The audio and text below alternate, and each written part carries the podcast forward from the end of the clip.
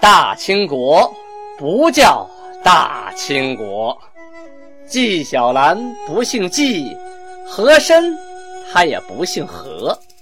孝庄绝对不能称呼自己是孝庄，叫声小主 那是信口开河。摆手绢的那是妓女，绝对不是格格。好，今天听俊贝勒播讲一段《青通剑》。上回书说到啊，叶赫部落偷袭了。努尔哈赤的一个寨子，明朝赏了不少东西。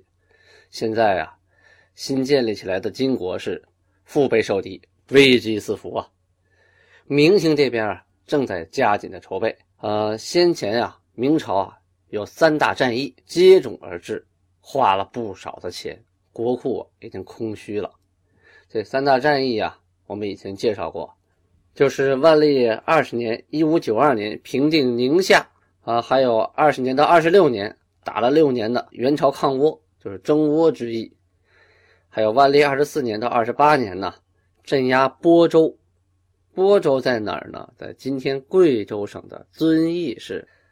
播州啊，宣慰使杨英龙起义啊，这称之为播州之役。这三大战役的军费总计啊，统计一下多少啊？一千一百万两白银呐！啊，而当时呢，这国家呀，一年能收入多少呢？四百万两左右。你看看，这是入不敷出啊！啊，你挣的还没有花的多呀。你看如何是好呢？这回啊，辽东努尔哈赤的金国一成立啊，一起兵，这军饷啊又缺三百万两。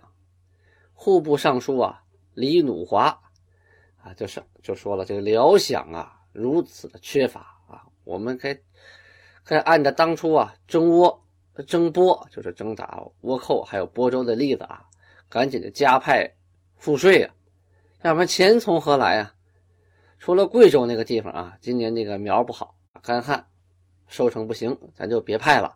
其他的浙江啊等等的十二个省，还有南北的直隶，都按照万历六年定的啊。田亩是七百余万顷，每亩呢增加三厘五毫，总计啊实派额银二百万三十一两还多啊！这事儿呢什么时候仗打完了，这事儿就停。万历皇帝看了这个奏章啊就准了，他同意这么来。其实啊，当时万历帝的内堂什么意思？就是他的私房钱呐。堆积如山呐，可这个皇帝啊吝啬，他不肯发，就说我钱揣自己腰包里，我踏实，我不给你们发啊！你们打仗用钱，羊毛出羊身上，从老百姓身上要，从老百姓嘴里多施。这些大臣们呐，也是无计可施啊，唯一苟且之计啊，只能去可怜百姓。朝廷啊，征兵啊，得从全国各地征啊，远到了边疆，老百姓啊，又要交赋税。然后呢，家里壮劳力呢，又得去当兵，真是苦不堪言呐。这明朝啊，是屋漏又逢连夜雨，佘崇明、安邦彦又造反了，又得派兵去打，怎么办呢？就得把四川、云南、广西、湖广、广东啊所增加的赋税，都给谁呀？给这边去了。这辽饷呢，又不足了。嗯，辽宁这边的兵就又又不够花的了，这天下呀是不堪其重负了。说完明朝那边，咱们再调过来说金国这边。这一天呢，呃，是十月十二啊，阴历的十月十二，努尔哈赤正在处理政务，突然有人来报，报说说来了一队人马啊，从北边，看样子不像部队啊，有老百姓携家带口的。好，再看。后来呢，又有人来报说是胡尔哈部部长啊纳哈达率领着他的部民啊一百多户来投降。哎，努尔哈赤就喜欢这样的，不用打还主动来投降，马上传令派二百人的队伍出门迎接。到了二十号，就是说又走了八天呢，这些人才到啊，因为那个时候没有火车，没高铁，更没有高速公路，全靠腿粮啊，所以啊，走得很慢啊，尤其是拖家带口的。二十号到了这天呢，一看为首的有八个人啊，就是说有八个头头带着一百多户人。努尔哈赤呢，就赐给这八个头头啊，每个人男男女女一共二十口，马十匹，牛十只，还有冬装。蟒缎、皮裘、大褂、秋衣、蟒袍、小褂等四季的衣服具备，还有房子、田地等物啊，等等等等吧。这说白了，这个人呐，每八个人里每个人给男女二十口，你算算，他们一共带了哎一百多户来。这男女二十口呢，就是十来户，八个人一分，那可不差不多嘛，一百来户，加上他们自己家里这几户，正好就是把这来的人呢，给他们八个人就均分了。然后其余的呢？马呀，牛啊，啊，除了他们带来的，充了公以后，再进行重新分配。这你领二呃二十口啊，男男女女，再分你马十匹，啊，牛十只。这冬衣啊，为什么给冬衣啊？这些人来的时候啊，是夏天，他不可能穿着皮大衣过来，对吧？从东海呼尔哈那边，就是黑龙江的那个中下游地区，从那边过来，那腿着走到这边好几个月呀。那时候路又不好走，是吧？没有公路，都是山路，还得打听着走，从来没走过这么远呢。老老少少携家带口的，到这来都深秋了，天凉了，还穿着单呢，赶紧发冬衣啊，棉衣、皮球啊，大衣大褂、秋衣、袍子。有的人呢，这呼尔哈的人都是披兽皮的啊，还有粗布，他们哪见过什么蟒缎呢？是吧？还有什么蟒袍啊？有的一辈子也没见过，更别说穿了。哎呀，那这自然是用手摸的这些东西，他心里无比的高兴啊！马上又给分房子、分地，嘿，安居乐业呀。努尔哈赤啊，善待来归部落啊，这样的例子是比比皆是。这就给后人呐，还有其他来投降的人呐，一个善意的信号啊，一个好的提示：你们来吧。来这安居乐业啊，分人分房子分地分衣服，要马有马，这里就是极乐世界，这里就是伊甸园呐。转过来呢，再说明朝辽东经略杨镐奉旨啊，拟定秦奴赏格。什么是秦奴赏格啊？说白了就是一个悬赏通告啊。这个杨镐啊是这么拟定的，所谓谁能生擒。啊，努尔哈赤或是斩首以献者，就是杀了他的头啊，把他脑袋献过来的，赏银多少钱啊？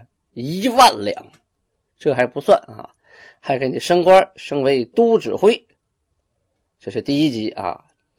再其次呢，就是八大总管，八大总管就是指下边八旗的各位首领啊，都是努尔哈赤的嫡子亲孙，谁要是能抓着或者是杀了他啊？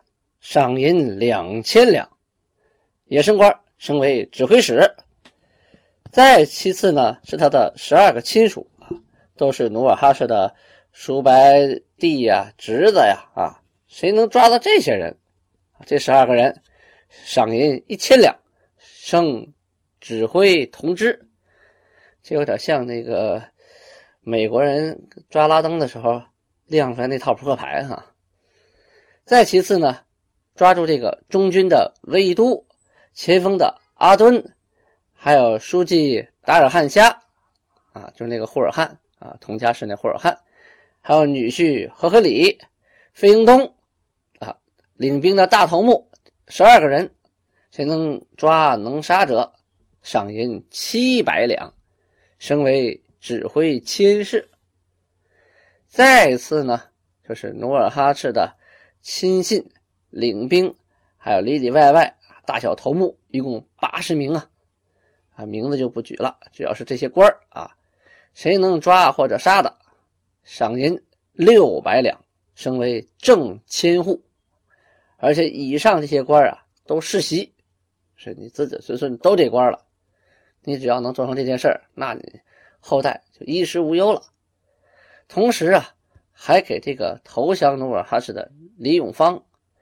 童养性同样是啊，这些原来曾在明朝为官的这些人啊，也送去消息说：你们如果能绑线努尔哈赤，或者是打仗当内应者，我免你死罪，而且呢，照例升赏啊，该升升，该赏赏。前面那些例子对你没有用。同时，也对北关的二姨啊说，就是说叶赫那两个头领说啊，你们如果侵占努尔哈赤，把努尔哈赤的赤书我都给你们，封你们为龙虎将军。朝鲜的官兵如果侵占了努尔哈赤啊，他就给朝鲜国呀也发了文书说，啊，升赏啊，你们那边也要按最优最后的例子去进行赏赐升官。如果是努尔哈赤的亲属啊，谁叛变了他，把他给擒获了，我们这边呢就免你的死罪，啊，安置呢他们的令役，看具体情况具体对待。这篇秦奴赏格啊，拟好之后就下了兵部了。这个东西啊有两个作用，第一个作用啊是鼓舞士气啊，重赏之下必有勇夫嘛，大家打仗就卖力气了。而且知道擒贼先擒王，对对方的将官呐，觉得这值钱呐，啊，打了他，我们几个联手上把他拿下，钱大家一块分，是吧？官大家一块做，多好啊！这是其一啊，一个目的。其二呢，这也是一招离间计呀！啊，你看他跟李永芳啊、童养性、童养师他们说，啊，你们要能做内应，能抓到努尔哈赤啊，我们有赏有升的。这努尔哈赤要是得到这样的消息，对手下判过来的汉官，自然就是又提防了一层了，是吧？他就信不过了，他自然会多疑，啊，就不会委以重任，就会防着他们，就会分散一部分精力。啊，这些汉官们呢，也会想啊，他防着我，会不会找个理由把我们就给弄死啊？我们到底是是在叛变努尔哈赤降明呢，还是怎么怎么着呢？哎，这心里啊就会受一定影响。同时呢。努尔哈赤身边这些亲戚亲信，如果能生擒或者杀死努尔哈赤的话，哎，也有好处啊。这个好处就是你不用那个不用死了啊，而且有升有赏，所以努尔哈赤对身边人都会多加防范。就因为这纸文书啊，大家就是疑心四起，互相都开始有所提防，这样影响了整体的团结度啊。整个这纸文书呢。它的目的不一定说能达到有人真就把努尔哈赤抓了杀了带脑袋来见，最起码他在心理战上已经起到了一定的作用。转年到了天命四年正月，曾经记得蒋委员长有一句话哈，叫“攘外必先安内”，啊，努尔哈赤也是这么想的。他想啊，我们腹背受敌啊，南边有大明，北边有叶赫。本身呢，我们北边的防范就比较空虚啊，对叶赫呢就是没有多加防范，结果呢被他偷袭了一个寨子。要照这么下去的话，危险，不如啊，我们先把叶赫拿下，然后再全力的对付大明。起初的时候啊，我们前面书都讲过啊，海西女真有四部，就四个部落，四大块。叶赫、哈达、辉发、乌拉。叶赫呢，在最北边，是今天的开原和铁岭的中间啊。努尔哈赤征四部啊，这个哈达先投降了，后来呢，灭了辉发、乌拉。叶赫呀，势力一孤啊，老哥一个。金兵啊，克了抚顺、清河。明朝啊，就派着部队帮着叶赫去戍守，又派遣叶赫部的部长锦石台的妻侄，就是他老婆的侄子指挥王世忠啊，到叶赫那儿去传谕，让他呀注明缴金。呃，本月的初二日，就是正月初二啊，刚过大年初一，努尔哈赤啊就下令大贝勒代善。你带五千兵驻扎在扎卡关这个地方，又叫三道关，在今天新宾县西北上家河镇五龙村啊，你在那守着，防止啊明朝来偷袭，别让他们进来。我自带领大军攻伐叶赫。未几日啊，努尔哈赤就率领着金兵大股部队啊，深入了叶赫境，到达了叶赫城东十里的地方。这周围呀，很多的村民呢，都投诚了，啊，都投降了。这还有个打吗？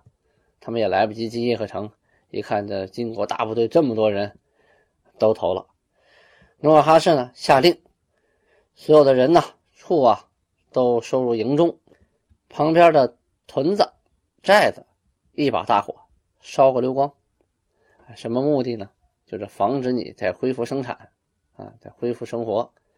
就是把你叶赫城周边这些胳膊腿啊都给你砍了，嗯，让你没有没有地，没法耕种啊，没有村子可以给你供粮食，看你怎么活下去。然后呢，又派人把依附叶赫的蒙古人的牲畜啊，因为旁边有很多蒙古人呢，在这放牧，离四平不远的地方很多都是草原啊，蒙古人呢也投了叶赫的，就在那放牧，他得把这些。牧民的牲畜啊，全都一招一锅烩了，全给抢回来了。这个时候，叶赫呀，早就派人向明朝起援了。不行啊，我扛不住啊！大哥，赶快派人来啊！不行了，再这样下去，我的叶赫城就没了。明朝啊，接到来报，立刻派总兵马林啊，带领的骑兵啊，快马加鞭来救援。这明朝部队啊，离得很近啊，而且呢，全都是火枪火炮部队，比较先进。努尔哈赤得到信儿以后说：“哟，这对方南北夹击，两边打我，恐怕要吃亏呀！我这还有这么多来投降的人和牲畜，一打起来他们再跑了，我这不是偷鸡不成反蚀一把米吗？哎，撤，捡便宜就收，率领部队带着战利品啊。”撤回到赫图阿拉。话说上个月啊，就是上一年的腊月初二，辽东经略杨镐曾经派使者到金国。啊，到这个月呢，努尔哈赤啊就派这个来人带书一封啊，回到明朝。这书上是这么说的：皇上若生辽人之罪，撤出边之兵，以我为事。解其妻恨，加以王封，岂有不罢兵之理？再将我原赏及抚顺所有敕书五百道，并开元所有敕书千道，皆赐五兵将。吾与大臣外加缎三千匹，金三百两，银三千两。这段话什么意思？是说呀，你皇上啊。把边疆的兵撤出去，啊，就说我有理，啊，说努尔哈赤是有理的，你把我的七大恨呢给我解决了，你封我为王，我能不罢兵吗？我肯定罢兵啊，而且我罢兵，你还得什么呢？把以前赏给我的，还有抚顺原有的、开元原有的赤书啊，你都赏给，再赏给我。同时呢，我与大臣呢，你还得赏给锦缎三千匹。金子三百两，银子三千两，从此以后啊，我们和平共处啊，互不侵犯。明朝看了这样的信呢，肯定是直接就撕了呀，不可能同意努尔哈赤的提议呀。曾经养虎为患，已见蹊跷了，不可能知错不改。我再把你努尔哈赤养起来，有了实力再打我一家伙，那怎么可能呢？年初的时候啊，明廷啊已经调集。蓟门、宣府、大同、山西、山东等地，还有朝鲜的援兵，云集辽东。这个万历帝呀，担心什么呢？担心这个部队待时间长了，待疲他了。同时，这个军饷啊，待的时间越长，花的钱越多呀。所以啊，他下廷议啊，就是下旨啊，命令啊，赶紧出兵攻打金国啊，不能再拖了。正月二十一日，杨镐。会同蓟辽总督汪可寿、巡抚周永春、巡按陈王庭，约令镇道各官啊，各个官员带着部队，誓师于辽阳演武场，宣布军令。这回他们要一举拿下后金国。欲知努尔哈赤能否逃过此劫，请听下回分解。听众朋友们，感谢大家一个来月的支持啊！青铜剑已经录到三十二回了，希望大家在听完之后啊，能活跃一下气氛，在下边啊给我送送花、送送礼物啥的，是吧？安布拉巴尼哈，非常感谢。